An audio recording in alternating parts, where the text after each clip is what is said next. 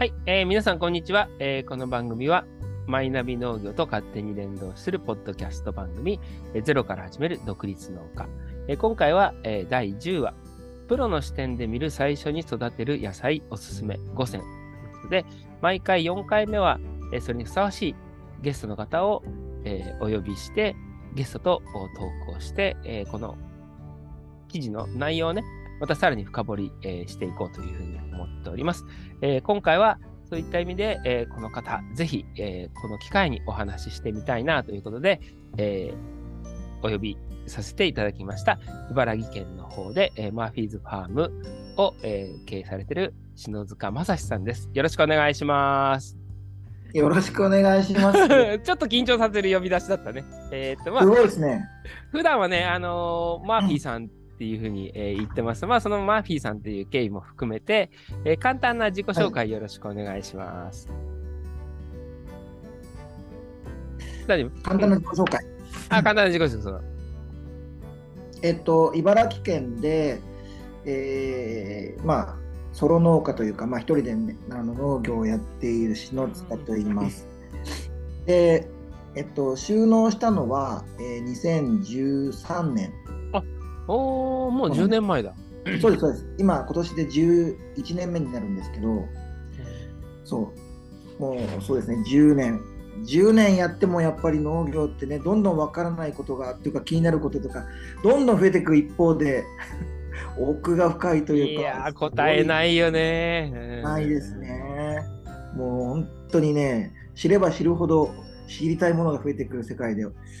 そん,、まあ、そんな中で多品目でやっています。具体的に年どのぐらい作っているかっていうのはしっかり集計してないんであれなんですけど、うんもうその時その時で、あ面白そうって思ったものとかう、んそういうのを巻いたりしています。結構あの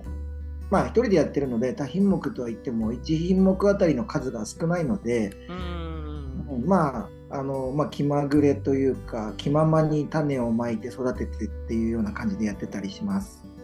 面積的には今、どのぐらいやってるんですか？えっと、全部かき集めると1丁ですかねギリギリ1丁あるぐらいですかね。いやー、野菜で一丁大変そうだね。しかも結構今の話だと飛び地っぽいから。そうですねでも実際にあの同時に使っているのはもうそう3単から5単、まあ、そのぐらいの間だとあ、なるほどね。回全部し一気に使ってるわけじゃなくて。たなるほど。うんじゃあ、あの、早速本題に入っていきたいんです。今回、取材、えーさせてもらうっていうか、その一緒にこうゲストに来てもらったのが、経歴がやっぱりすごく面白いというか、うん。なんか最近うちに、えーっと、視察に来るっていうのは、以前は あの40代、50代のうんうん。人がその来てたんですけど、最近は若い子が、その、おじいちゃん、おばあちゃんの後の畑を継ぎたいっていう、一世代越してくるっていうのがあったので、うん。そこがすごく、マシさんのところも、えーっと、自己紹介とかね、ポケマルのやつを読んでると、おじいさんの後っていうか、そのあたりをちょっと、えー聞いたいっていうのは、IT 産業、企業勤めからっていうのも、なんか、はいこう、最初に会った時は、なんかアフロか 何か見たのと、いつもかぶってましたね。うんクマさんみたいな感じだから、IT、IT? っていうのはちょっとびっくりしたんで、そのあたりもちょっと聞いていきたいです。えっ、と、今回のあのテーマが、まあ、あの、野菜、少量多品目っていうのは、私自身もそうでしたけど、意外と人気がある、そのゼロから農家、また最近の農家なんですけども、意外とその落とし穴って結構あるんじゃないかなということで、うん あの、思ってます。で、えっ、と、リードで言うと、まあ、農業をゼロから始めるってことは、文字通り、まあ、地盤がないということを、うんその点では、スタートのハードルは高いけども、まあ、裏を返すと、えー育てる能力、あの育てる作物を選ぶことができると。えー漠然としたどの視点で、まあ、どの野菜を育てるかっていうことで。で、うんえーまあ、小さい農家が狙うところ、うちも家族経営、マシさんのところも家族経営で言うと、まあ、最近、えーっと、私自身も憧れもあったんですけども、視察のお来る人に、まあ、トマトとイチゴはやっちゃダメっていう話をしてて、それはもちろんその、トマト、イチゴっていうのはロマンがすごくある野菜だなっていうのはあるんですけども、もうプロ中のプロが揃ってるし、何よりもその、えー収穫した瞬間にこう価値が落ちるって農産物の中で、うん。もう高く売ろうと言ってもこう売れない説もかかるっていううん。ことで思うんですけども、そういった意味では、マヒさんは、えっ、と、経歴でさっき言いましたけど、あの、おじいさんの後継ぐ、継ごうとか、その会社辞めようと思った決意の、そのあたりのちょっとこう話聞かせてもらっていいですか、あなるほど。収納するきっかけみたいな。そうですね、きっかけきっかけ。いくつの時？ちなみに。はい。いくつの時に、あの、I- IT 企業にはどのぐらい勤めてて、えっ、と、IT 企業はどのぐらいだったかな？多分7、8年ぐらいだったと思いますね。結構その前はいろんなことをやってたんで、まあ基本的に自分はもうずーっと物心ついた頃から絵描きをやりたいっていうことで、ただね、え絵を描く、描いて生活するってなかなか大変なので、うん。まあそれに伴っていろんなでことをやりつね。つ、そう絵を描くってまあ、その一環で最終的にあの収納する直近は IT 企業、それも結局絵を描きたいっていうところから、そこの仕事に実はやっついてたりしてしてたんですけど、絵がもう軸にずっとあったんですね。そうなんですよ、そうなんですよ。なので、あのまあ、今、農業やりながらも描いてたりするんですけど、うん今日ね、ちょっと話、あれですけど、うんちょっとね、声が枯れ気味で、いいつもみたいな美声じゃないんですけど、大丈夫ですか？ああ、大丈夫、全然、全然気づかなかった。ちょっと枯れてるんですよ。大丈夫どう。どうしたんですか？なんか、花粉症かなんか？いや、全然花粉症じゃないんですけど、あの大声出すと枯れちゃうんです。まあ、みんなそうだと思うんですけど、うん、なんか大声出す、なんかあったの？別にないんですけど、なんかちょっと、あの調子に乗ってたら、ちょっと声がかかっちゃうせっかくのね、せっかくのこういういに。やいやいや。なんか、ポッドキャストの収録とか初めてっていうので、ぜあの、うんこれでも楽しいなと思って。じゃあ話ちょっと はい。戻しますけど。まあ、話戻しますと、そう、えっと、まあ、えー10年前、2013年の頃には IT の会社で、その時はウェブデザインとかをやってたんですよ。IT あーデザインとか。うん会社自体はもともと、えっと、ネットワーク系の会社だったんですけど、うん事業を広げようっていうところで、そのウェブ関係っていうところに広げるときに、たまたま自分がその、まあ、デザインとかそういう絵を描きたいっていうところで入って、そういうウェブデザインに、まあ、ちょっと携わっていたんですけれども、そういうその時に2013年の時に祖父がうん。あのこれ母の実家なんですけどうんうん。あ、お母さん方の、そう。そうなんですよ。母のおおじいちゃんが体を壊しちゃって、そう当時、えー92かな？92おお、すごい。92、すごいね。で現役農家でやってたんですけどやっぱりね結構92っていうと高齢じゃないですか。そそらそうだっていうか、体壊したとかいうレベルじゃないような気もするぐらいすごいね、それ。ね、そうでなかなかやっぱりどこだったか多分足だったと思うんですけど足をちょっと悪くしちゃってってなるとやっぱり農業もできなくなってしまううんそうするともう畑もできなくなっちゃうし他にやる人がいないし。うんで足悪くしちゃうとまあいろいろ生活も不便になっちゃうので、うん。あのまあ、そういう養護施設の方に入ったんですね祖父が。うん。なんかそうなるとこのあの住む住んでたうちもあの誰もいなくなっちゃうしっていうところで、うん。これまあうちのね両親はもうやる人もいないし農業まあ、母も父もね実家農業で農業自体には全く魅力を感じていない人たちだったので。おー。お なるほど、なるほしようかみたいなね。になってて、うん。いやでもななんかそれなりにいろいろ思い出もあるところだし、うん。自分は結構あの父の実家よりかはこの母の実家の方によく遊びに来てたんですよ。うんまさし少年としては、じゃあ子供の頃の、まあ、それこそ夏休みとかうんは、あの、よく遊びに行ってたというか、休みじゃなくても行ってたぐらいな感じかな。そうですね。あの距離距離はねそこそこまあ離れているので、うん子供が歩いて行けるような距離ではなかったんですけれども、うんまあ休みがあったりとかすれば、やっぱり母があの長女だったんです。やっぱり初孫っていうこともあってたんで、可愛がってもらったっていうのも多分あるんだと思うんですよね。うんよく来てて。幼少期の思い出が結構あんだね。うん。で、じゃあ実際、うん実際でもこう、都合はい。うんとこう思ったとしても、いろんなこう、それこそその、おじいちゃん本人のはい。思いもあるだろうし、うん。あの、全くそれまで農業って携わってこなかったわけですね、マーヒーさん自身も。そうですね。はい。うんうんうん。それはその、周りも含めて、なんかこう、などんな反応でした？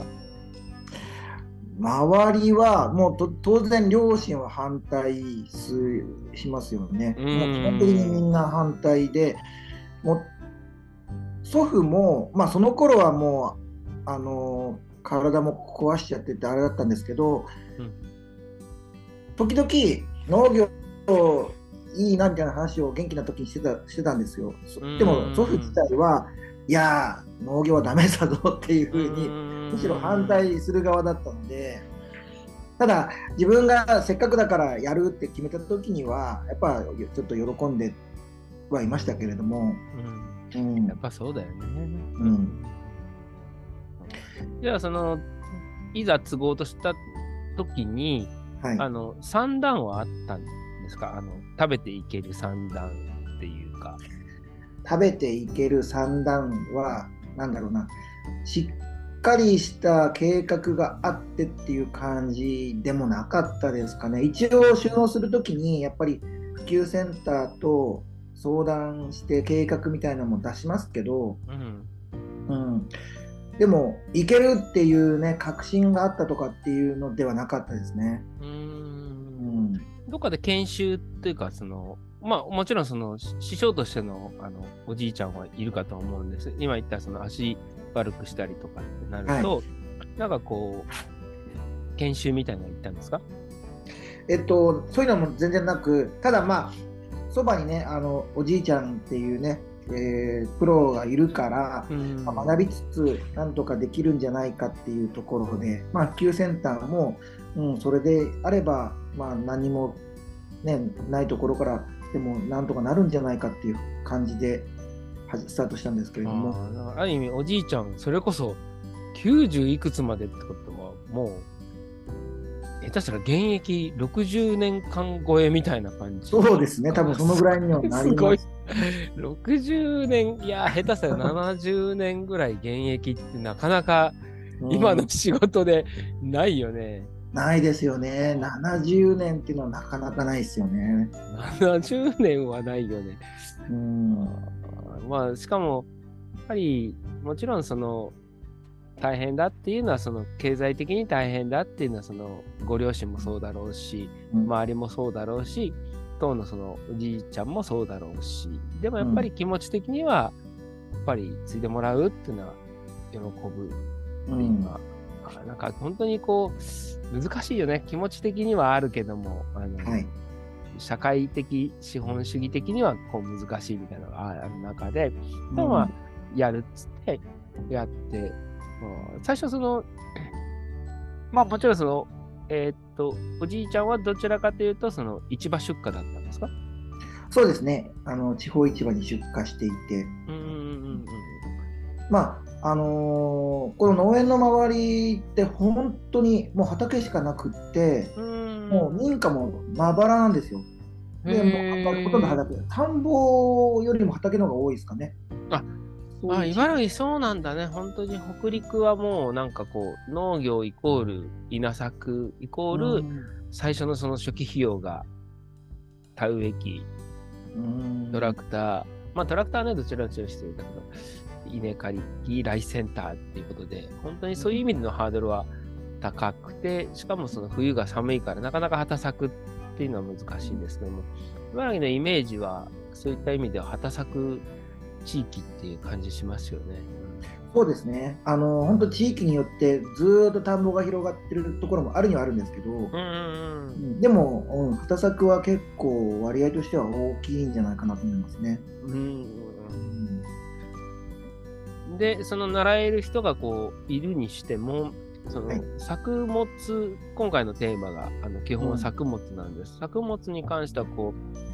これを育てようっていうのは、あの何回かこうトライアンドエラーがあったのか、うん。えーっ、と、なんか最初からこれいけるんじゃないかっていうのは思いはああったとか、どっちだったんですか？まあ、なんかこう、し仕事柄、はい。デザイン的な仕事をされてたから、こう、デザインの仕事って、こう、完成があってうん。書いていくってイメージなので、まあ、それこそデザイン思考って言葉じゃないですけども、勝手なイメージで言うと、そこにあったのが、それがこう、感性な、完成、感性で書く方だとかっていうのも違うと思うんですけど、小井さん的にはこう、どういう、こう、あれでやったのかな、その作物の選び方ってどういうふうにチョイスしてきたのかなっていうのはそこがちょっとすごく興味あります、ね。えっと、最初にあの5カ年計画みたいのを作った時うん。は、やっぱり やっぱ祖父に教わりながらっていう前提だったんで、祖父が年間作っている作物をそのまま踏襲して学びながら、そのうん品目ごとの売り上げを上げていくみたいなうん計画だったんですね。なので、もう最初の5年ぐらいは、基本的にはその作物をそのまんまこう作り続けましたね。うんうんうんうんうんで、やり方もじゃあ、おじさんのやってたやり方みたいな形で。そうです、そうです。うん、ではあただとうんうん1月に収納したんですけども、うんその年の3月の頭の頃に祖父が亡くなっちゃってあ、実は1年間全然教わってなくて、通して。うわあ、さそう三ヶ月間しか3ヶ月間しか実は教わる機会がなかったんですよね。なんだ、それは、それは、そうか。うんそこはちょっと厳しいですね。まあ多分その周りの普及者の人もその、あ ーあの、あの男の孫だったらとかいう思いもあったでしょうし、うんあーまあでも、無責任な言い方ですけど、おじいちゃんとしてみたら、こう、ついてくれる人がいるっていうのは、うん本当に良かった感じはしますよね。なんか、残してきたものがっていうのは。はあじゃあもう、その、3ヶ月はあったけど、そこから、どうん完全な独学になっていく。そうですね。一応もう 計画に出した作物は作るっていうのはもうあったんですけど、もう実際にじゃあどうやって育てて収穫してっていうのもそこから独学ですね。うーんどっかその習いに途中でも習いに行くとかはなくて主に学んだのは何ですか？その時代だともうインターネットもあっ。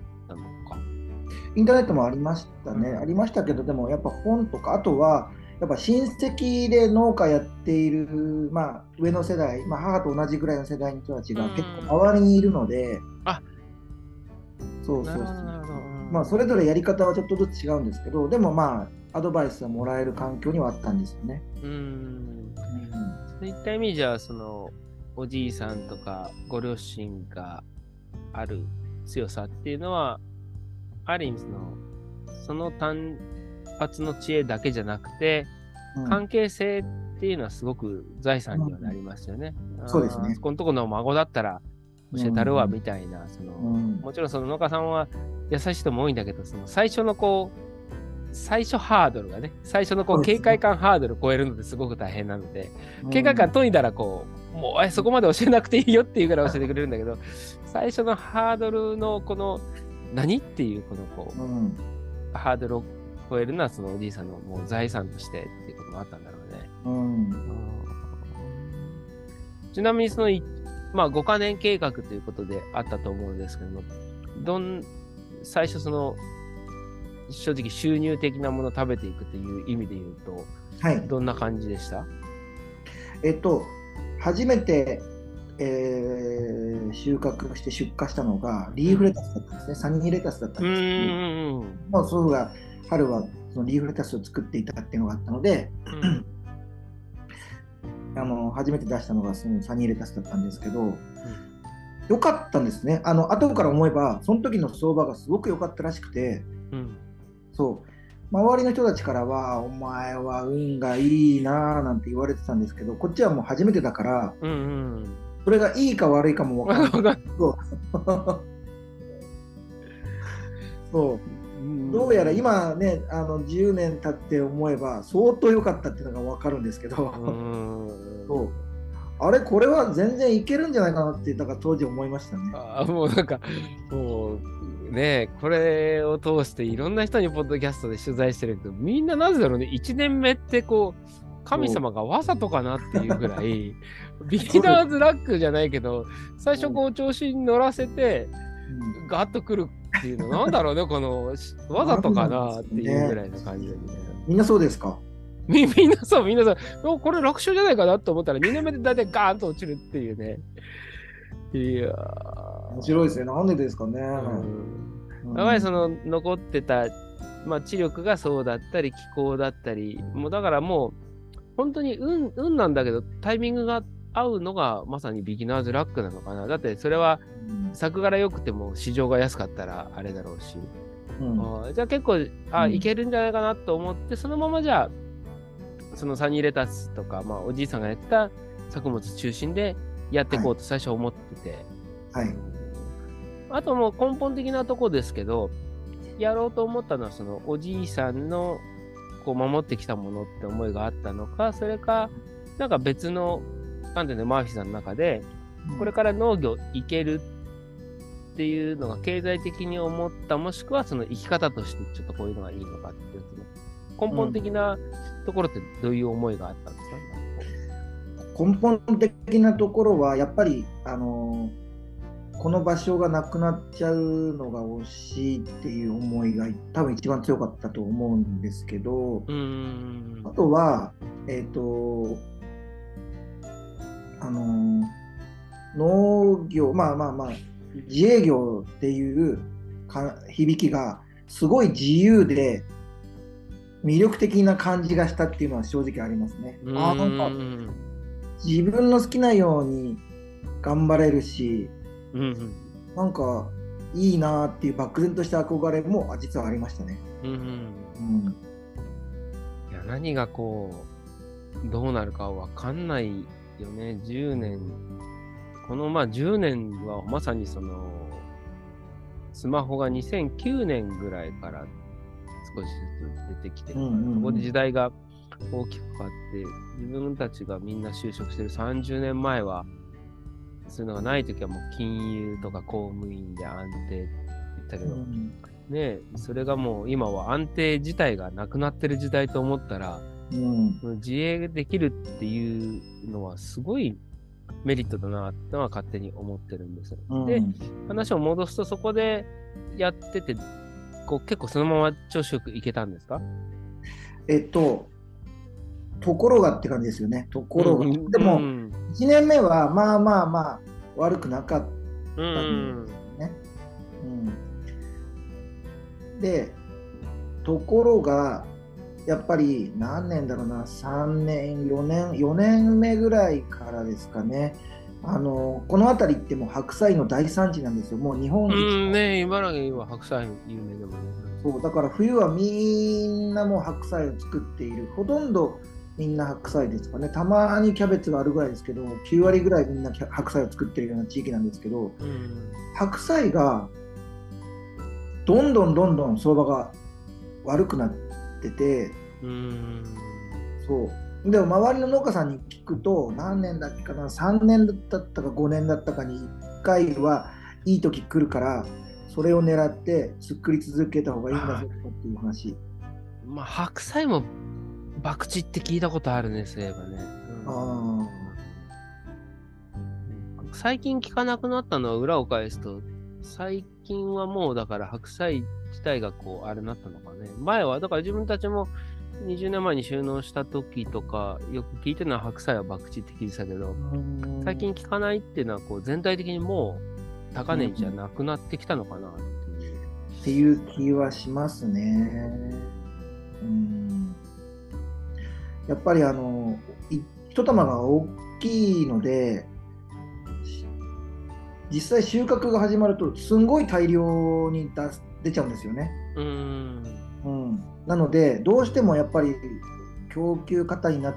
ているのかなっていう気がします。そこまでで今白菜の消費が昔に比べると下がっているのかなっていう気はします、ねうんもうその3年5年に1回とかっていうのも今もう全然なくて、全然ないね、やっぱりね。うん。そう、あんまりだからそうやって聞かないしね。うん、確かにね。あとはやっぱり産地的な強さもあるけど、やっぱりある意味、その、取れるときはみんな、特に露地栽培は一緒だから、うんこう、一緒に豊作、一緒に不作みたいな感じそうですね。なのかうんな。どのあたりからじゃあ、その、独自の、今、マーフィーさんって自分の中でイメージで言うと、こう、野菜セット仲間で組んだりとか、うんあのブロッコリーとか、いろいろこう変わり野菜も含めてやってるなっていう、その品種、まあ品種どころか、そのだから作物に対してのうんその試行錯誤っていうのは、そのぐらいから白菜の冬の下落からこう、やばいっつって思ってって感じ。そうですね。一応あの、最初にね、5カ年の計画立てているので、一応形はそれをに沿っていかないと、普及センターのチェックがあるので、ああ、ある、そんな厳しいんだ。そうなんですよ。あんまり大きくね、なんか、やっぱやめましたみたいなことができないので、うん、それはやっぱり収納支援金の関係とかっていうこと多分そうですね、そういうのもああ、あって。なるほどね。うんうんまあ、あの計画も、うん5年目に突然そのなんか単価あ上がるように書かされたりするから これはなんか本当どうなのかなと思う時もあるけどね、うん、そうまあ、て、そうですよね、右肩上がりに書かなきゃいけないから、うん、最後こう帳尻合うような計算が逆逆算からしてるっていうのはちょっと思う時あるけどね、そう当時はね、あそういうもんなのかななんて分かんないから思ってましたけど、うん、やっぱ今考えれば、やっぱありえないよなって思いありえます。ないよね。うんまあでもそれ通すっていうのもまあ一つのまあ役割だろうからしょうがないんだよね。うんで、えーっと、そこがあって、うんまあ5年ぐらい超えた時から、じゃあもう本当に独自になっていこうっていう。そうですね、もう5年目からも徐々に考え出して、もう6年目になったらもうタガが外れたように、もうよっしゃーと思って、うもうガラッと変えてきましたね。いろいろやったと思うんですけど、あの、どんなものを、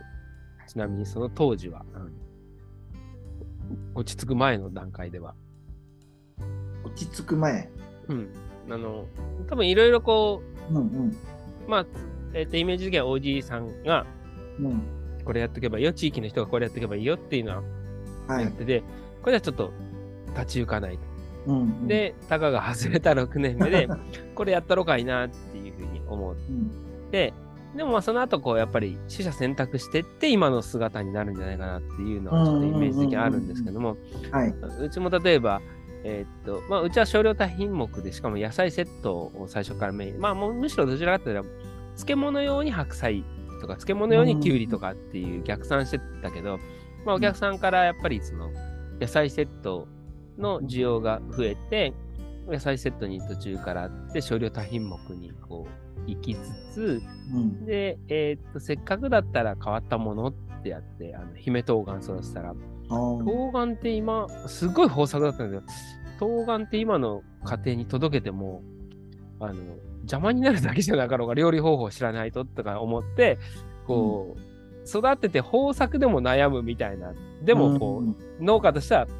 新しいの出たら、これもこれもこれも育てるみたいなああったので、そういった意味で、まあ、もちろん技術もあったと思うんですけども、マシさんの中では、なんか、これはうまくいったとか、これはちょっとやってて失敗したとかいう野菜とかあります？えっと、その多品目にこう舵を切ってからは結構あのまあ、自分で選ぶものだとやっぱり独学でね勉強していくうちにその固定種だったりとか一代考案種だったりとかっていうことも知って、だったらなんか固定種を増やし巻いてなんかこう種取りしてうちだけのみたいなのができればいいのになみたいなロマンを抱いてみたりとか、でも実際やってみると種取りって結構大変なんですよね。そう簡単じゃなくいて。やー、種取りはやっぱ大変だよね。もちろんなんか自然農とかやるときにはその種取ったらその土地に合うとかっていうけど、まあその手間考えたらっていうのはありますよね。しかも一丁部、合計してね、今現在は一丁部とかになるともう、それはそれはもうそんな種は取れないし保存も大変だし。あとはい出揃いもね、うんやっぱなんかこう生存本能でなんか同じ日に種まいてもこうバラバラに芽が出るとかってなると、もう作柄的には難しいとは思いましいですねまあまあそれを含めて、うん、まだ他にいろいろありました？いろいろやった野菜が。そう。とかあとは 今でもそうなんですけど基本的にあのーこういうまああのー個人のねお客さんに対してこういうものに興味があるとかこういうものなんか欲しいけど見当たらないから欲しいなみたいなリクエストを結構積極的に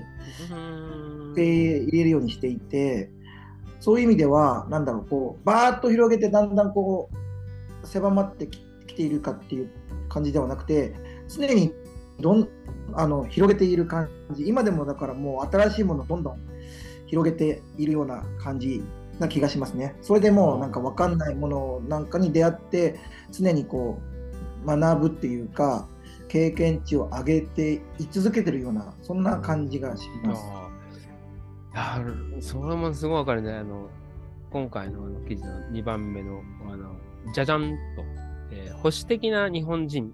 根強い人気のスタンダード野菜っていうのがこう2番目のテーマ。で、それとまあ逆にだから、マヒさんの、あの、やってることが、まあ、時代もだいぶ変わったからなのかなって気がするんですけど、自分も100種類ぐらい一回行って、はい。結果的にその野菜セット組んでると、うん食べる人ってあんまり変わり野菜って、うん好まないのかなと思って、こんだけ日本には飲食店が、それこそ都会にいたらパクチー専門店とかあって、うん。すごいなと思うけど、いざ、えー家庭の主婦が買う、うちの場合家庭の主婦用なので飲食じゃなくて、の野菜セット組んでると、意外と変わり野菜ってこう敬遠されるのがあって、まあちょっと少しだけアレンジする白ナスとか、はいはいはい、まズッキーニとかももう20年前は食べられない今はもう当たり前になったし、うん。水菜とかも20年前はもうあれだけど今入ってて当たり前だし。うん。そのあとイタリアントマトとかちょっとそのイメージすると食べれる。でもそのうん。姫冬瓜とかまで入れるとちょっとこう何これっていう感じになるから なんだかんだでこうスタンダード野菜にこう寄っていく形になったんですけども。小さんの話聞いてると、それは土地柄なのか、売り方なのか、あの販売先なのか、なんか結構いろいろ増やしてるって感じで、そうですね。う。ん、うん。実際その自分なんかから見たらその、うちの地域でもそのロマネスコうん。が出てるときに、もちろんその、え見た目もいいし高級的なんですけども、田舎で売ろうとすると、なんかね、みんな大根の時期に大根わーっと持ってさっき言った白菜じゃないけど、わーっと持ってって、うん。こう安売り競争になるからって言って、いろんなこう野菜を育てるんだけど、うん。意外とその田舎だとこう、ロマネスコってあっても、あ、綺麗だねって思うけど、買うまで手が伸びないみたいな感じで、そこの地域性とか、ででさっき言った保守的な、やっぱ日本人で意外と料理する、自分で料理するとなると、保守的なのかなってイメージがあったんですけど、うん。さんは、その、いろんな野菜を増やしてきて、変わり野菜とかって言ってますけども、はい。そこはなんかこう、売り先に工夫があったりとかするんですか？それか、あの、その方が面白いっていうか、やっぱりどうしてもこう、農家って、例えばこれ欲しいって飲食の人に言われて、はい。巻くとき、やっぱり種3倍ぐらい巻くじゃないですか。うんうんうん不安だし、足りなくなったらと思って。うんでもじゃあ、じゃあいざ実際取れたときに、あら、もう飲食の方はあまり思ったより取ってくれない。思った通り取ってくれても、ちょっと余っちゃうぞ。じゃあ急いでこう、直売所を持っていく方、さっき言った、えーっと、田舎の直売所に持ってっても、こうみんなこう見向きもしないっていう感じになるパターンがこう感じてきたんだけど、マシさんとか違うのかなっていう。えっと、やっぱりあの直売所に持っていくと敬遠されますよね、全然。敬遠されるよね。うん。はい、そう。こうたとえポップ作ってもやっぱりそこでねこんな風にって書いてあってやっぱ買わないですよね。それはやっぱすごく思って。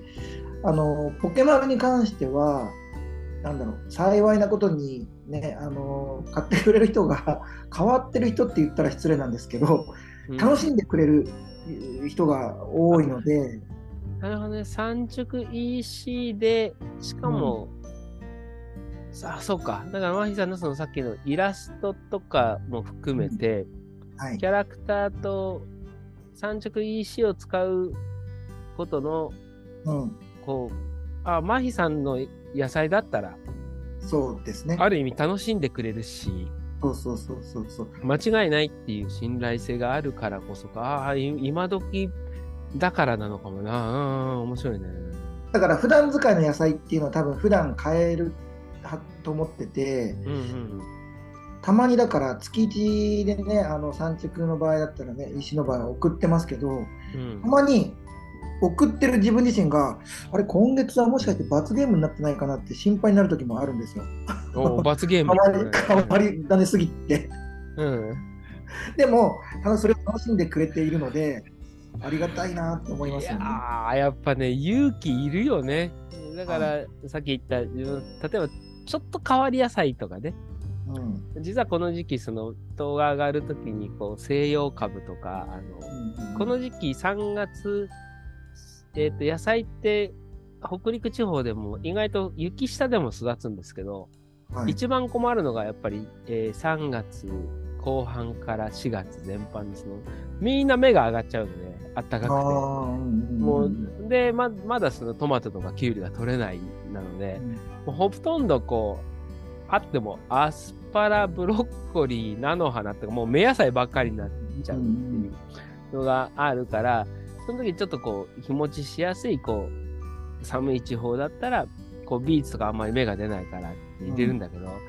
これやってると、ちょっとこう、どうかなって思って、えーうん。やっぱおっかなびっくりになっちゃうんですよね。うん。なんか申し訳ないかなってね。うん。うん、使えてるのかなって思っそて、うちは美味しいとは思うの。だからまあ、例えば、あの西洋株とかは、あの煮るとじゃがいもみたいになりますよとかいう説明は入れることは入れるんですけども、うんうんうんはまあ、そういう意味では説明が産直 EC で、マイさんの場合イラストとかけるから、そこは強いのかもしれないね。ああ、そうですね。他の新規就農者がじゃあ、マイさんのやり方やってやれるでしょうかね。どうどうなんですかね。自分、まあでも、ね、自分だからできることって多分それぞれあるとは思うので、そうね。こをうんこうどう見つけるか、周りがやってるかっていうよりかは、その自分ができること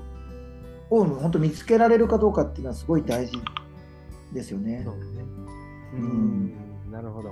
そういった意味では、そのスタンダード野菜もありきの、ううん、ん、その、馬井さんならではの、やっぱり変わり野菜があるからこそ、個性にもつながる。うん、その個性は、あの、産直 EC を使ってこその技みたいな感じですよね。そうですね。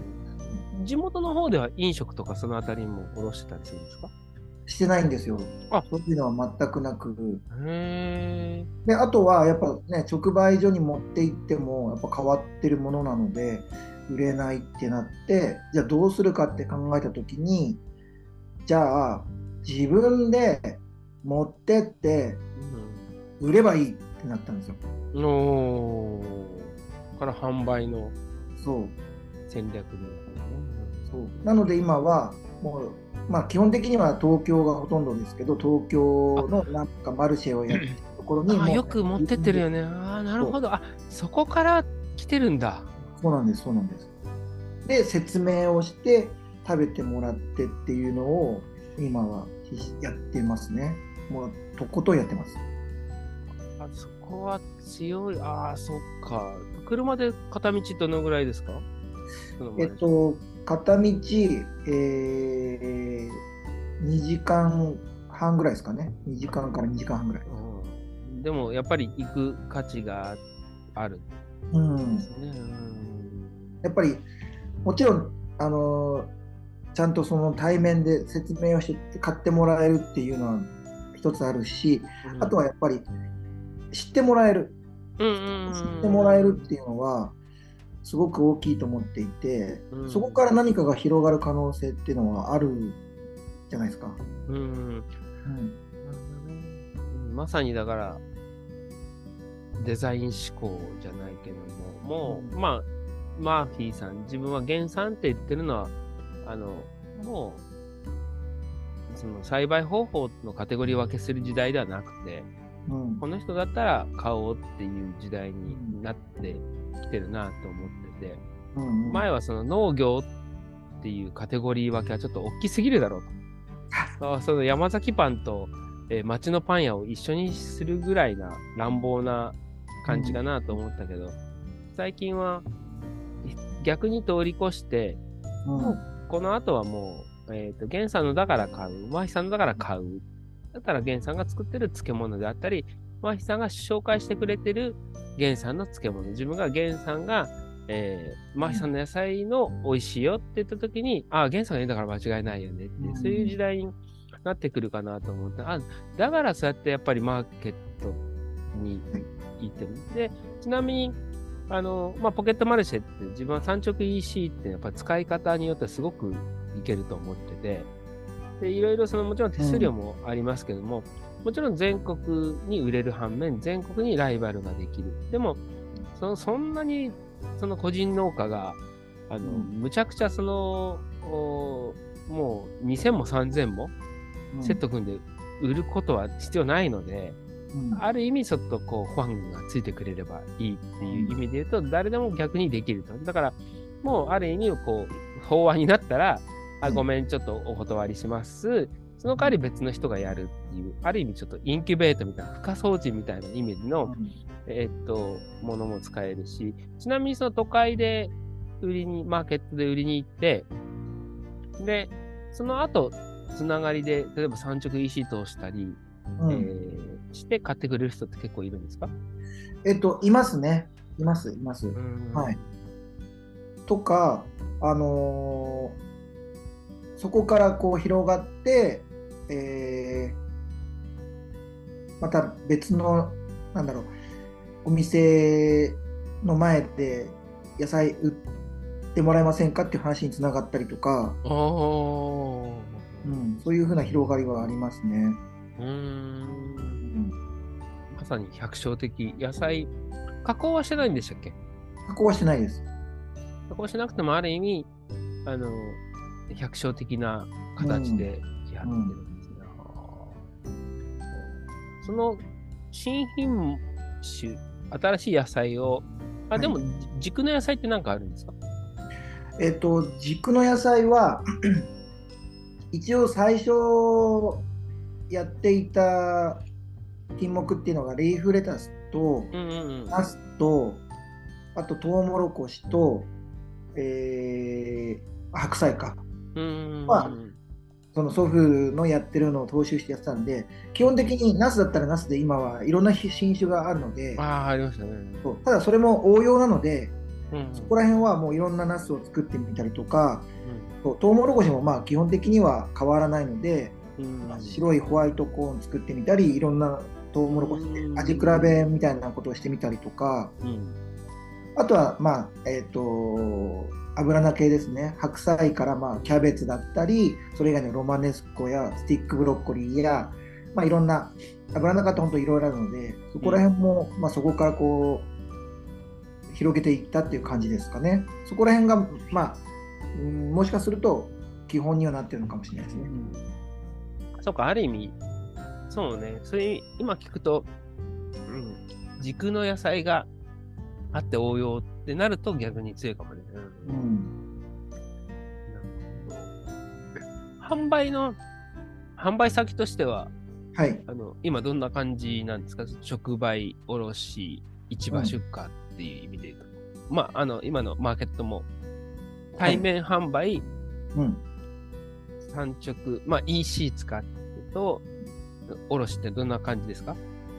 割合で言うと、えっと、えー、は8割がそのマルシェで、残り2割が産直 EC って感じですね。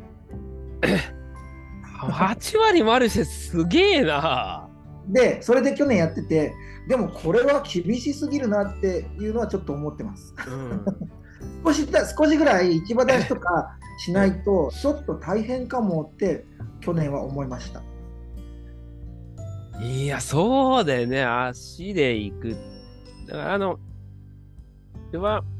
産直 EC も多少その手数料上がったりしてるけども、やっぱり一番いいのは、もちろんお客さんにとってはその送料を払わなきゃいけないから、あの、うんプラスになるけど、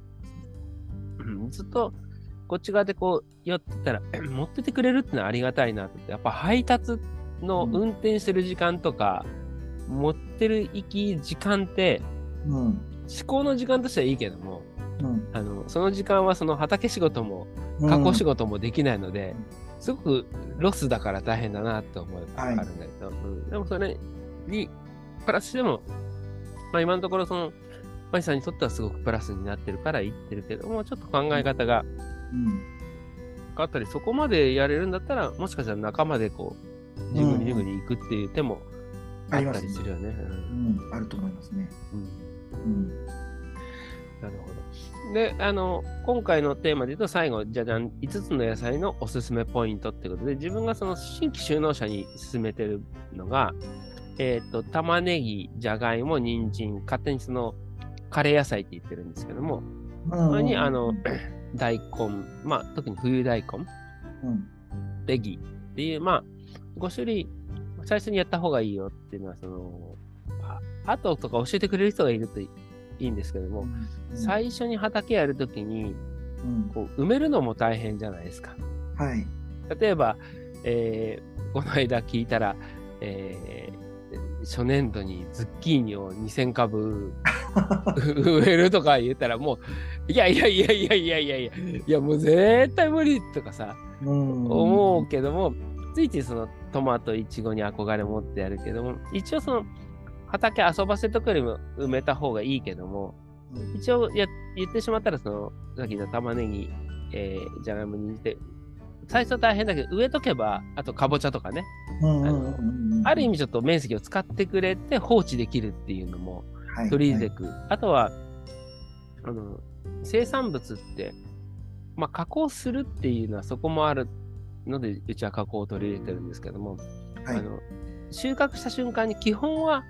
こう価値が落ちてくる。まあもちろん熟成させて美味しくなるものもありますけども、うんそういう意味で言うと、こうだから目の前で売らなきゃいけない直売所を持ってく、どんなにこだわりって言ってても、売れないかったらゴミになる、値下げする、うん。悲しくなるみたいな感じのこう、こう悪循環になっていくので、まあ、要は日持ちする野菜、収育てやすく収穫した後日持ちできる野菜っていうのは軸に入れとくといいよっていうのは思ってるんですけど、マイさんそのあたりはどう思われてます？意外とその、今の聞いてる野菜で意外とこう日持ちしない野菜が結構メインでやってるのかなっていう。確かにそうですね。日持ちしない野菜は多いですね。今聞いててなるほどなって思いましたね。ああ、そうだよなって勉強になりましたけど、あのー自分だと白菜なんかも冬場、あのー畑に置いておけるって言えば置いておけるんですけど、ただまあね、あのー売り方が難しくなってきてる時代なので、おすすめできるかっていうとちょっとね、微妙なんですけど、うん個人的には、これも本当全然全く日持ちのしない野菜の代表的なものなんですけど、トウモロコシは、あのー結構、売れるって意味ではおすすめですかね。確かにね。う。。うんトウモロコシは自分は諦めましたけど、あの、トウモロコシの爆発力のある、はい。あの、さっき言った軸の日持ちする野菜と別の軸の、うん。なんか一本で食べていける野菜ってあるじゃないですか。はいはいはい。こうトウモロコシ農家とかトマト農家とかって、うん。トマト農家って言われたら、はいっていう感じ だし、まあ、きゅうりもそうだし、トウモロコシも意外と、なんかこう、スター野菜の一つっていう、当たると、その、それだけで、例えば、うん自分たちでこう思うのは、さっきのそのキャベツとか白菜じゃないですけども、産直石で出すときに、もちろんそれだけですややってる人もいますけど、なんか白菜をこう送るって大変じゃないですか、そのはい。サイズも大きくなるし、うん。うん。でも送料かけて食べてくれるからこそ、えっ、と、野菜セットだとそのいいかなと思うけども、そそれだけで送料払っても買ってもらえる野菜っていうのは、ああ、今聞いてて軸で面白いなと思ったんですね。例えばミニトマト、トマトって、送料かけてでも、例えば1000円の送料かかってでも買いたくなる。トウモロコシもそうだし、うん。意外とその単品で、じゃあ白菜4個うん。うん、3キロ1、1個3キロする白菜4個ってなかなかやっぱ産直石じゃ難しいなとか思った時に、アスパラとかも意外とその、送料かかってでも買うし、あの、うちの地元の農家さんが、あの、言ってたのが、地元農家こそ、その、アスパラとかトウモロコシがいいんじゃなその、あの、アスパラってもうとにかくすぐ、味がこう、品種ももちろん育て方もそうだけど、とにかく収穫してから、うんその、落ちるのが早い、味が落ちるのが早いから、さっきの日持ちする真逆の発想で、だからこそ輸送されてくるものよりも地元の方が強いからっていう。うん地元の、で、朝どれ、トウモロコシ、朝どれ、アスパラっていうのは、もう明らかに味が一日経つと違うからっていう意味で言うと、そこも面白い発想かなっていうのはちょっと今聞いてて思いましたね。そう逆になんか希少性というか、うん。そうもうその日のうち今日取りましたよみたいなのはなんとなくあじゃあちょっと食べてみようってなんかなりますもんね。うん。うんいやー、そういう意味じゃ、生産がただやっぱりさっき言った、あの、一本立ちできるスター野菜って、うん先人のライバルがむちゃくちゃ多くて、うんうん。だけど自分がイチゴとトマトはやらない方がいいよって言ったのが、やっぱり新規就農者の中ではその無農薬でやりたいって人がいて、それは別にその悪いことじゃないし、むしろその今の時代だからけど、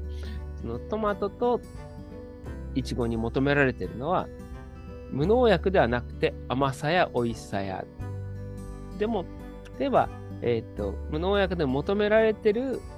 うん。体を悪くした人がこう人参とかってすごくうちにも連絡が来る時に、そこに無農薬って言ったら価値があるけども、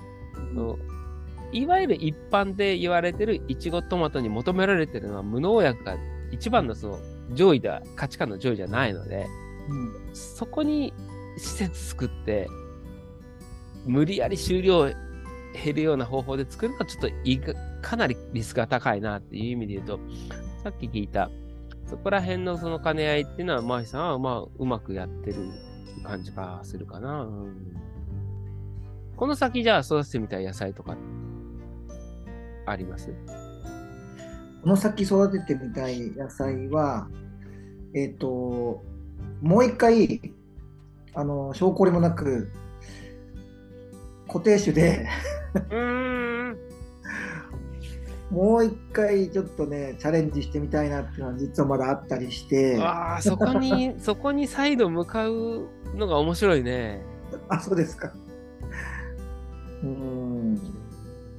っていうのがあったりして、あのーまあ、実際うちの畑も基本的にはあのーまあ、ほったらかしって言っちゃうと言い過ぎかもしれないけうんど、でも基本的にはそんな手入れをせず野菜が勝手に育ってるような畑なので、うん時々あのーこぼれ種からあなんだっけこれっていう野菜がね自力でこう育立派に育てたりするのを見ると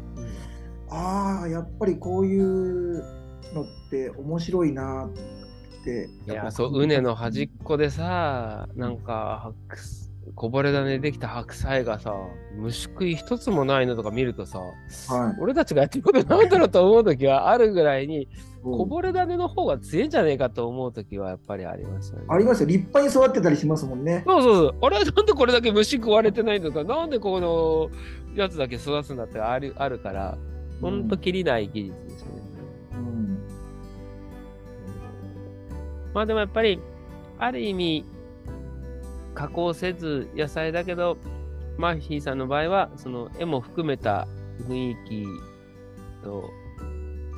その、農家になったからこそ百姓的にそのイラストが活かせたりっていうところがあると思うとなんか面白いですね。この先、そのカテゴリー分けされる時代じゃないのかなっていうのはさっきもちょっと言いましたけど。そうですね。それは本当思います。あの、まあ、農農家とか百姓っていうのはちょっと他の職業に比べれば、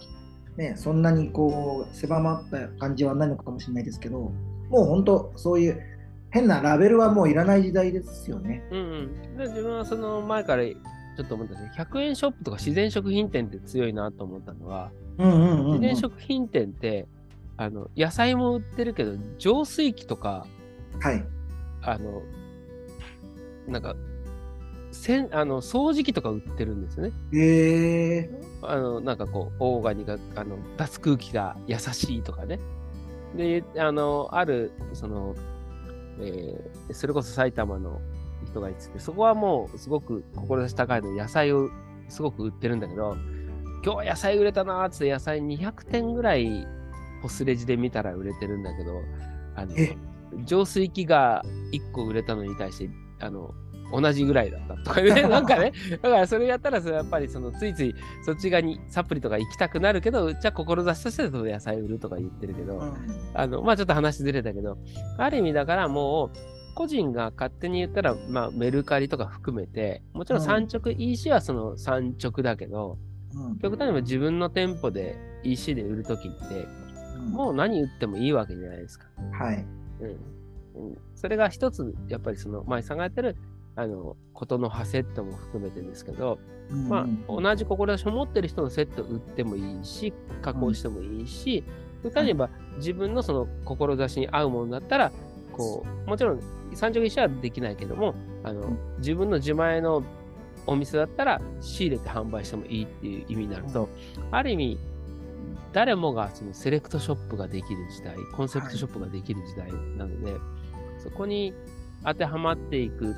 で、えーっと、まあ話戻すと自分は進めるポイントとしてはちょっとこう日持ちであったり、さっきの真逆の発想とかあるけど、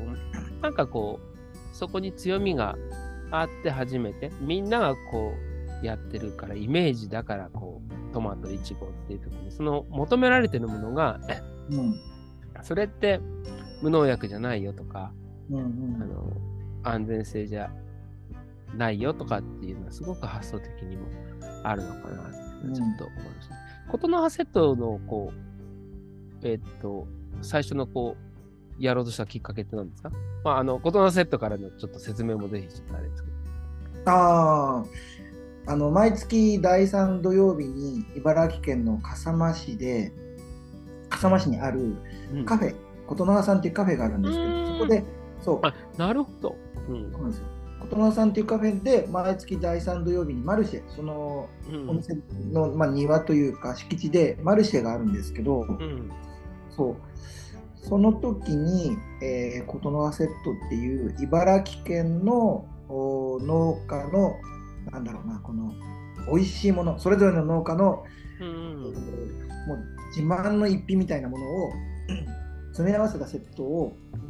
そのタイミングで月1で出してるんですけど、もともときっかけっていうのが、その琴ノ葉さんっていうカフェは、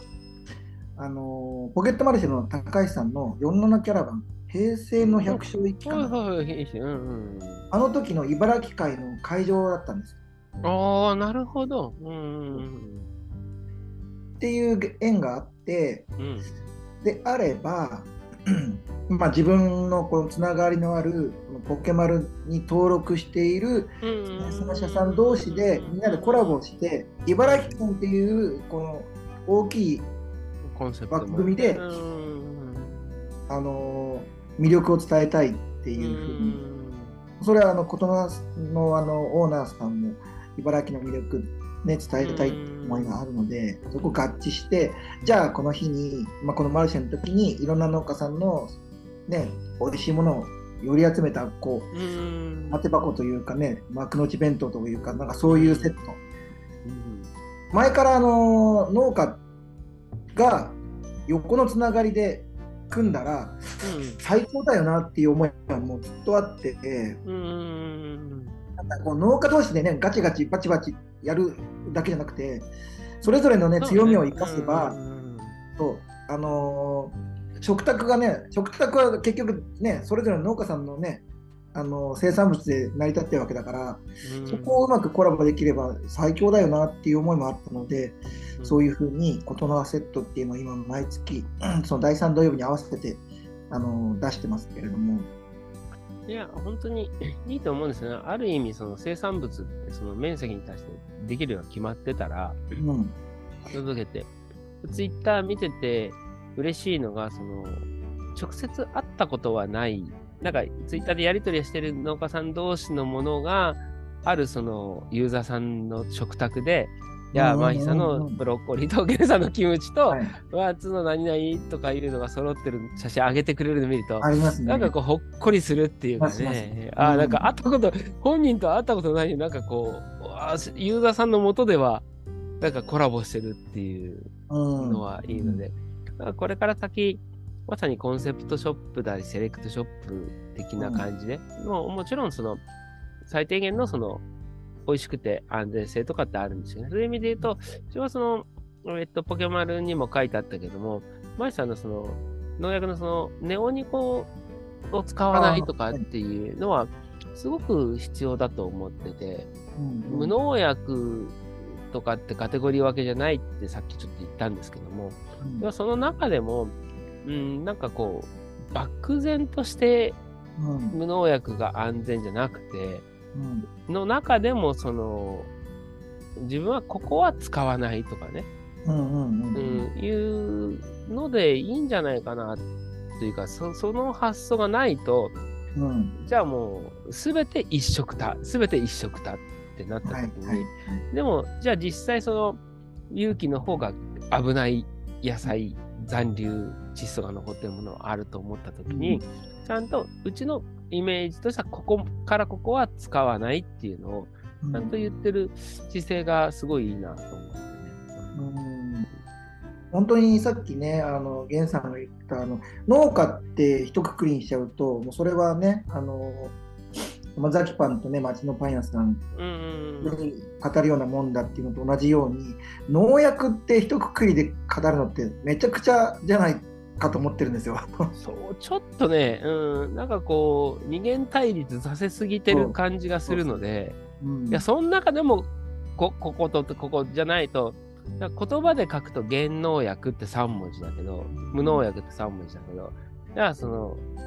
奇跡のリンゴの木村さんが言ったら自然農とかね、3文字だけど、そこにやるのに対して、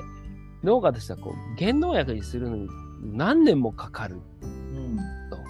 もそれをその、じゃあそれだけの金額払うんですか？言葉の3文字では語れないものが、はい。すごくあると思うんですよね。うん、そこはちょっとちゃんと説明していくってあるけど、そのあまりにもこう、二元論で来られたら、そりゃ逆に近づけませんよっていうのはあると思うので、だか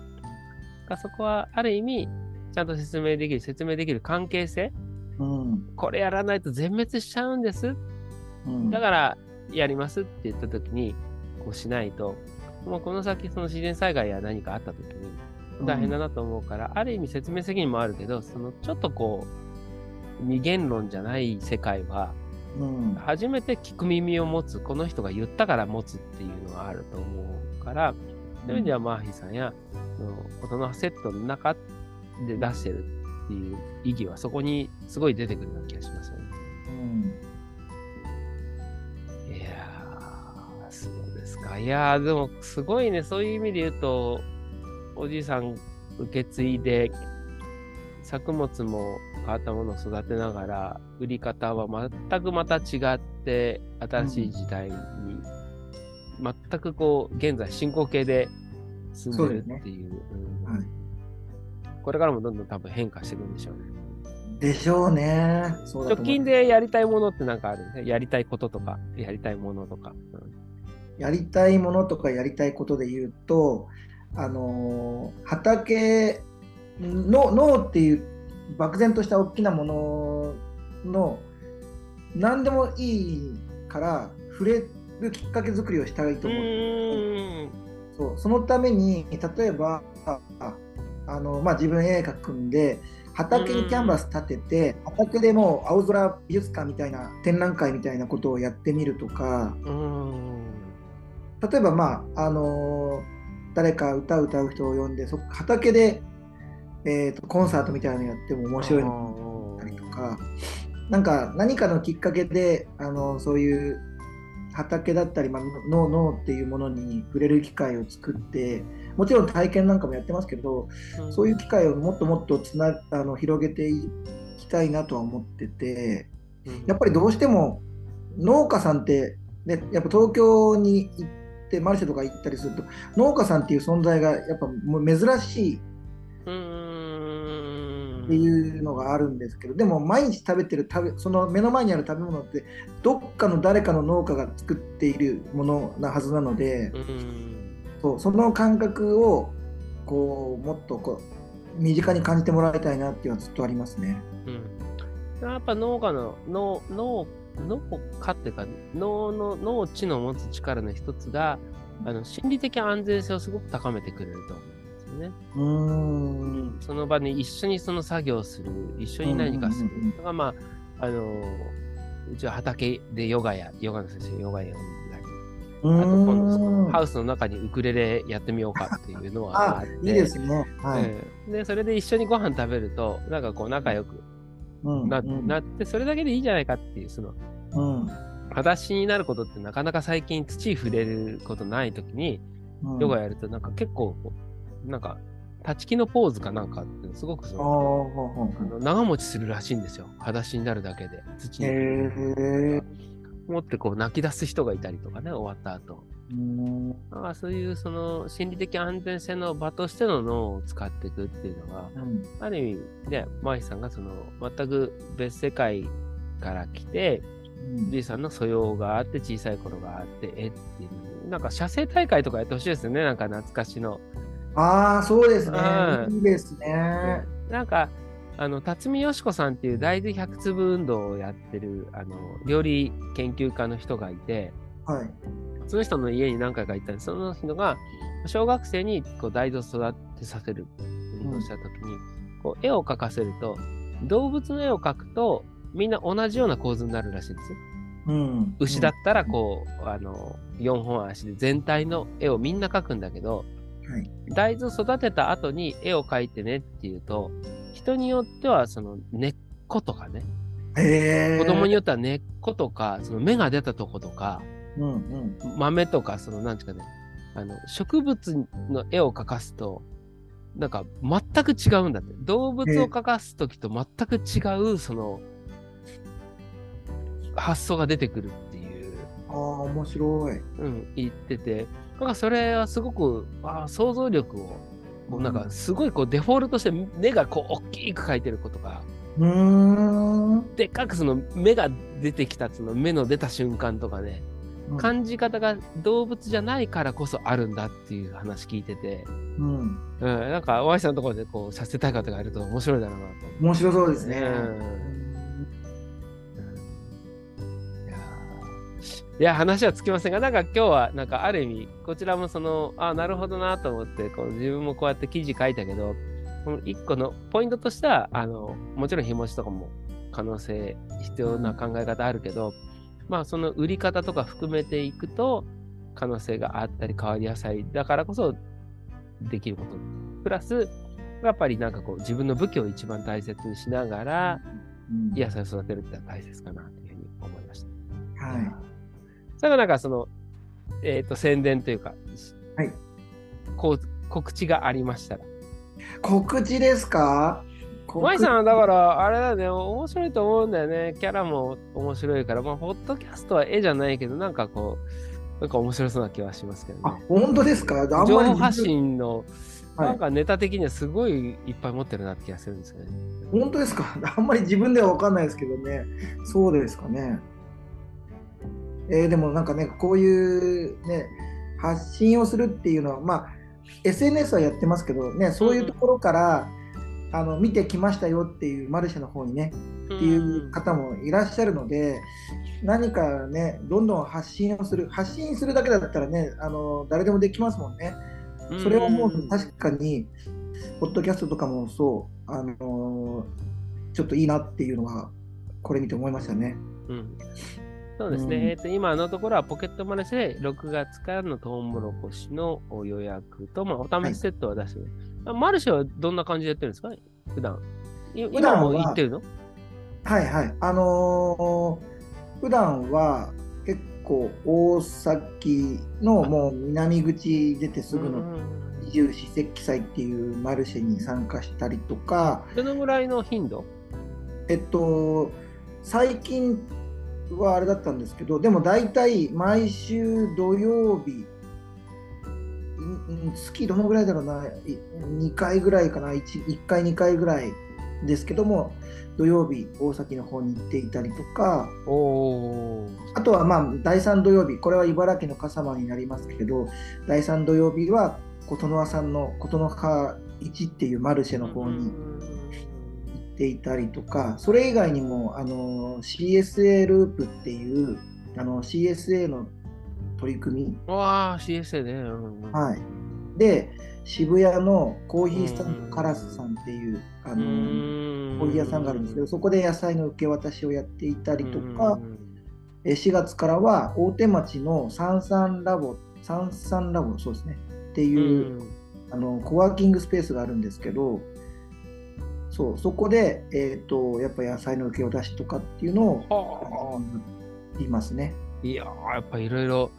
やってますね。まあ、動いたからこそ広がったんでしょうね。うん、そうですね、確かに。はい、いや、またちょっと日本版 CSA の話もしたいと思うんですけど、あのあ今日はこんなところで、はい、まあ、えっ、ー、と、また大崎の方とか、いろんなマーケット行って、あのこのポッドキャスト聞いたよって言ったら、マリさんがきっと、はい絵を描いてくれるに違いないだろうから。ああ、そうですね。そうですね。あの、なんか、ステッカーとか持ってませんでしたけ？ど、持ってます、持ってます、持ってます。ステッカーが。じゃあ、言ってくれたら、あの、作るときは特別、特別ステッカーを作るので、喜ばれるかわかんないですいらないって言われてる。了解です。言われちゃうかもしれないですけど、あの言ってくれたらあの差し上げます。了解です。いや、今回はあの本当にこちらもためになりました。あのまたこれ機会に、あのマヒさんのポッドキャストが始まったり、また別の回であの CSA の特集したいと思いますので、ぜひ今後ともよろしくお願いします。はい、よろしくお願いします。はい、どうもありがとうございました。ありがとうございました。はい、失礼します。